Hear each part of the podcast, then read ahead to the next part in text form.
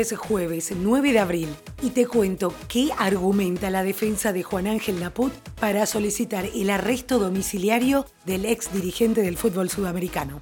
Y esto es el Franco Informador, tu mejor opción para estar al día con las noticias, de manera fresca, ágil y divertida, en menos de 10 minutos y sobre la marcha. Soy Soledad Franco. Allá vamos. Los abogados defensores de Juan Ángel Naput, ex dirigente del fútbol sudamericano, condenado por la justicia estadounidense a nueve años de prisión por conspiración, fraude electrónico y lavado de activos, solicitaron a la justicia norteamericana el arresto domiciliario por el riesgo de muerte que tiene en su lugar de reclusión en Miami, esto a raíz de la pandemia de coronavirus. Los argumentos jurídicos son que Juan Ángel Naput cumple 61 años este mayo, según las estadísticas médicas del mundo, es un paciente de alto riesgo en caso de contraer COVID-19. Hasta el momento cumplió 28 meses de su sentencia de prisión con un comportamiento excepcional sin sanciones disciplinarias en su contra y puede ser catalogado como un prisionero no violento. Además, dicen que el delito por el cual fue condenado es un hecho cuya base es de contenido patrimonial calificado como de escasa peligrosidad para la sociedad. La condena fue impuesta por una única y primera ofensa contra las leyes del país y no tiene antecedentes penales ni policiales en otro país del mundo que pueda reclamar su extradición o sometimiento judicial. Agregan también que el señor Naput tiene una residencia en Miami, Florida, donde puede ser restringido de movilidad ambulatoria y sometido a controles policiales como ya lo ha hecho en una ocasión anterior en este mismo caso judicial. Además, dicen que si le fuese permitido el arresto domiciliario, no sería una carga para la sociedad, ya que su familia cuenta con medios financieros y se hará cargo de pagar sus gastos de vida. En este momento, el señor Naput ya no ejerce ninguna función, desempeño o autoridad en la FIFA y en ninguna institución que se dedique o tenga actividades económicas, financieras o comerciales y por tanto no tiene ninguna posibilidad de reincidencia en hechos de la misma naturaleza que los delitos por los cuales fue condenado. En las próximas horas se sabrá cuándo fijan su audiencia.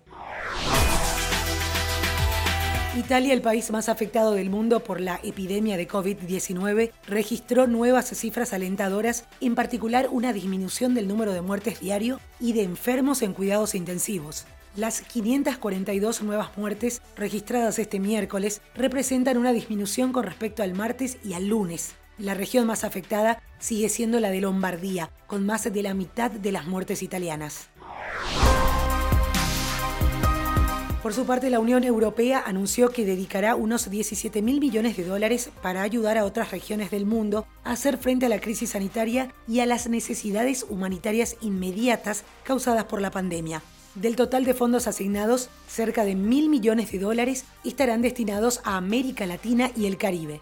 Broadway League, una organización que representa a los productores de Broadway y a los propietarios de teatros, anunció este miércoles la extensión del cierre actual de los espectáculos de acuerdo con los esfuerzos que siguen en curso para parar el COVID-19 en todo el estado de Nueva York, epicentro de la pandemia que registra más de 4.000 muertes. Los teatros han estado cerrados desde el 12 de marzo por orden del gobernador del estado de Nueva York, Andrew Cuomo. La cuarentena puede ser una muy buena oportunidad para dedicarse a ampliar conocimientos, a incursionar en nuevas áreas de estudio o buscar especializarse en alguna materia. Así que existen múltiples opciones de capacitación online y entre ellas nada menos que la que ofrece la Universidad de Harvard. Son cursos virtuales que se pueden hacer sin costo y desde el hogar. Solamente necesitas conexión, tiempo y sobre todo muchas ganas de aprender. Hay que señalar que los cursos son gratuitos, pero si quieres obtener un certificado formal expedido por la universidad, tienes que abonar entre 49 y 149 dólares aproximadamente según el curso en cuestión. Te dejo el link en los detalles del episodio para que puedas acceder a todo el menú de cursos. A vos que estás escuchando este podcast, te pido nos sigas en redes sociales. Estamos en Instagram como arroba francoinformador, al igual que en Facebook y en Twitter, arroba francoinforma. De esta manera podemos saber qué te gusta escuchar y armar los episodios de acuerdo a tus gustos. Cuando en la quincena de febrero parecía inminente la llegada a Paraguay del coronavirus, un grupo de tres emprendedores tuvo la idea de crear una cabina de desinfección móvil automática. La idea la planteó William Martínez, uno de los socios, quien se inspiró en una película donde se dijo que esto sería muy necesario. Hoy es una realidad y el punto más importante de este emprendimiento es la donación. De cada cinco cabinas que vendan, ellos donarán una al sector público de salud, que es el más necesitado. Este miércoles donaron una de las cabinas al Laboratorio Central en Paraguay. Si tenés niños, esta noticia te va a gustar. La plataforma Hazte Pequeño quiere aportar su granito de arena ayudando a las familias a transformar este tiempo en el que estamos forzados a quedarnos en casa en una oportunidad para pasar tiempo de calidad y sobre todo de diversión. Con este fin, la plataforma puso al alcance de todos, completamente gratis y para siempre, su app de juegos en la que podés encontrar entretenidas y originales ideas para jugar y divertirte en familia. La app tiene más de 60 juegos y está disponible para la App Store en iOS y Google Play para Android y ofrece ideas creativas para jugar con los chicos durante los días de confinamiento. También te dejo los links en los detalles del episodio.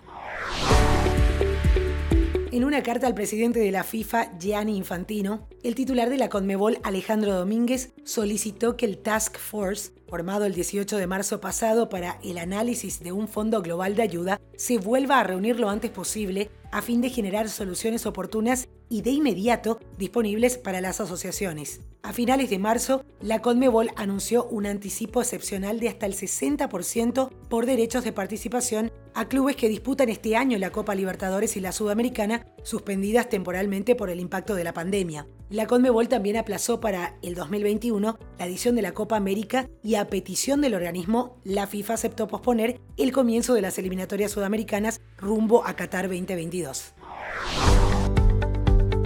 Y uno de los dolores de cabeza más comunes de las redes sociales es el tema de la privacidad. Twitter acaba de empezar a desplegar un mensaje en el menú principal de casi todos sus usuarios. La plataforma asegura que los usuarios ya no podrán controlar las mediciones de anuncios en su aplicación. Apunta además que estos cambios son esenciales para que la red social pueda seguir siendo gratuita. Zoom no iba a quedarse de brazos cruzados. Y es que Zoom Video Communications Incorporated contactó al ex jefe de seguridad de Facebook, Alex Stamos, como asesor para mejorar la privacidad y seguridad de su aplicación de videoconferencia que ha estado en rápido crecimiento en medio de una reacción global que incluye también medidas adversas, como por ejemplo la de Google, que decidió prohibir la versión de escritorio de Zoom a sus funcionarios. La compañía recientemente vio el crecimiento de usuarios diarios saltar de 10 a 200 millones y las acciones subieron a un récord en marzo. The Strokes publican su nuevo disco, The New Abnormal. Esto va a ser el viernes 10 de abril de este año 2020, así que si sos fanático, anda agendando. Es el primero de la banda en siete años y uno de los más esperados y ansiados por el público. Ya el pasado lunes 6 de abril, la banda publicó un último adelanto del álbum, Brooklyn Bridge to Chorus, canción que junto a At the Door y el sencillo Bad Decisions va a formar parte de The New Abnormal, que va a estar disponible en CD, vinilo, cassette y en digital. The New Abnormal es el sexto álbum de estudio de The Strokes y fue grabado en los estudios Shangri-La en Malibu. Y esto es todo por hoy, ya estás al día con las noticias. Te agradezco por hacer del Franco Informador parte de tu rutina diaria de información. Te espero nuevamente mañana a primera hora.